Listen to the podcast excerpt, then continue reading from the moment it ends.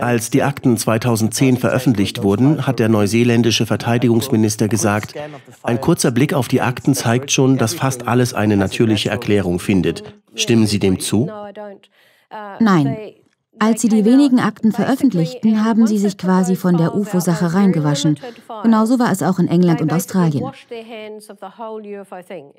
Sobald die Akten draußen sind, schließen sie mit der Sache ab. In Neuseeland behauptete man, dass somit alle UFO-Sichtungen mit natürlichen Phänomenen oder fehlgedeuteten Flugzeugen erklärt werden können. Wir wissen aber, dass dem nicht so ist. Unser Archiv umfasst tausende Sichtungen, die bis aufs Jahr 1908 zurückgehen. Einer unserer Forscher hat kürzlich sogar einen Fall aus dem 19. Jahrhundert gefunden. Unser eigenes Archiv ist also viel größer als das, was die Luftwaffe jetzt freigegeben hat. Als wir diese Akten durchgegangen sind, da stellten wir fest, dass es mehr als 90 UFO-Sichtungen gibt, die von zivilen oder militärischen Flugzeugpiloten gemeldet wurden, die allesamt nicht untersucht wurden. Nur einige dieser Fälle wurden in der Presse bekannt, darum hat man sie auch untersucht. Aber bei allen anderen Fällen deutet nichts in den Akten darauf hin, dass Zeugen befragt oder irgendetwas untersucht worden wäre. Es gibt nur Notizen darüber. Hm, okay. So, um, yeah, let's go a little bit into detail. Gehen wir doch mal ins Detail.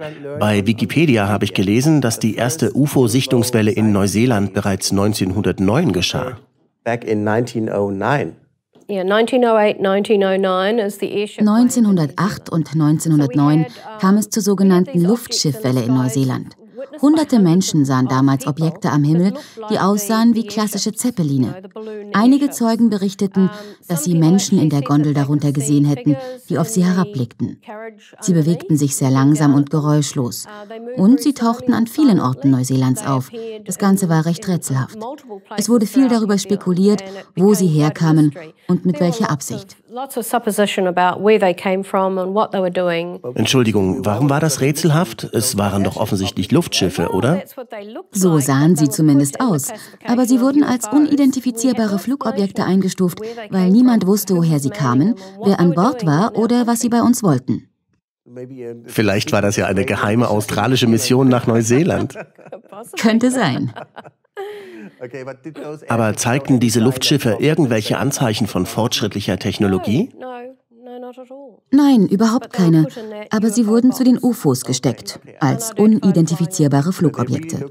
Sie sahen also genauso aus wie der Hindenburg-Zeppelin. Ganz genau. Uh, Und die Leute da an Bord sahen die menschlich aus? Zumindest wirkten sie so, mit einem Kopf, Schultern, Armen und einem Oberkörper. Und die wurden also überall gesehen? Nicht überall, vor allem unten auf der Südinsel und auch einige im Süden der Nordinsel. Interessant. Und dann gab es also 1978 die Kaikoura Lights. Das ist Neuseelands bekanntester UFO-Fall. Was ist da passiert? Yes.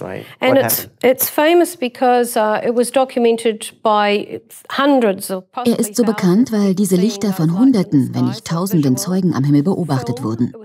Außerdem wurden sie gefilmt, und zwar von einer australisch-neuseeländischen Mannschaft an Bord eines Frachtflugzeuges. Außerdem tauchten sie im Kontrolltower von Wellington auf dem Radar auf.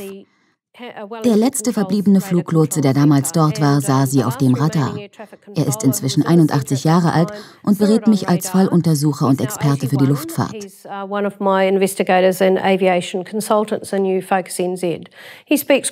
Er spricht sehr bereitwillig über die Keikua Lights. Es ist wohl einer der letzten, die wissen, was wirklich passiert ist. Und zwar aus Sicht eines Luftfahrtexperten und nicht aus der entschärften Version, die damals von Regierung und Wissenschaft verbreitet wurde. Was ist denn wirklich passiert und was hat die Regierung damals gesagt? Damals, Ende der 1970er Jahre, war die ganze Welt in heller Aufregung über UFOs. So war es auch in Neuseeland. Hunderte Sichtungen im ganzen Land. Die meisten davon wurden um die Stadt Gisborne herum gemacht. Das war damals ganz bei mir in der Nähe und auch ich hatte viele seltsame Sichtungen und Erfahrungen damit. Und mitten in diese Zeit platzten also diese Kekura Lights, die im Norden der Südinsel gemacht wurden, und zwar um den Ort Kekura herum und über der Cookstraße zwischen den Inseln. Am 21. Dezember 1978 wurden phänomenale Lichter in der Stadt Blenheim beobachtet. Das liegt im Norden der Südinsel. Es ist gut dokumentiert und die Piloten eines Argosy-Frachtflugzeuges beobachteten die Lichter aus der Ferne.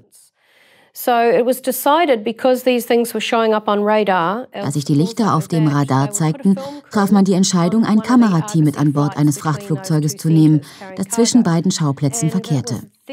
Dabei wurden einige ganz erstaunliche Aufnahmen dieser Lichter gemacht. Sie tauchten auf dem Radar auf und verschwanden wieder, sowohl auf dem Bordradar als auch im Control Tower in Wellington.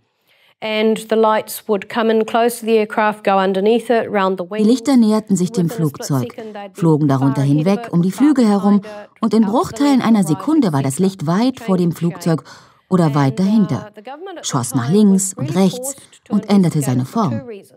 Die Regierung war damals aus zwei Gründen gezwungen, der Sache nachzugehen. Erstens, weil die Lichter von so vielen Menschen gesehen wurden. Es war überall in der Presse. Die Öffentlichkeit verlangte Aufklärung. Zweitens, weil sich unser damaliger Premierminister Robert Malton sehr für die Sichtungen interessierte. Er wollte wissen, was da vor sich ging.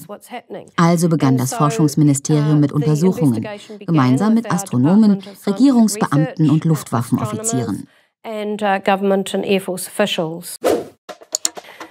Im Grunde versuchte man, die Lichter als ein natürliches Phänomen wegzuerklären. Zunächst sagte man, es sei die Venus gewesen, eine lächerliche Behauptung. Diese Venus immer. Ja, immer ist es die Venus. Das wurde also widerlegt. Und dann kamen so Erklärungen wie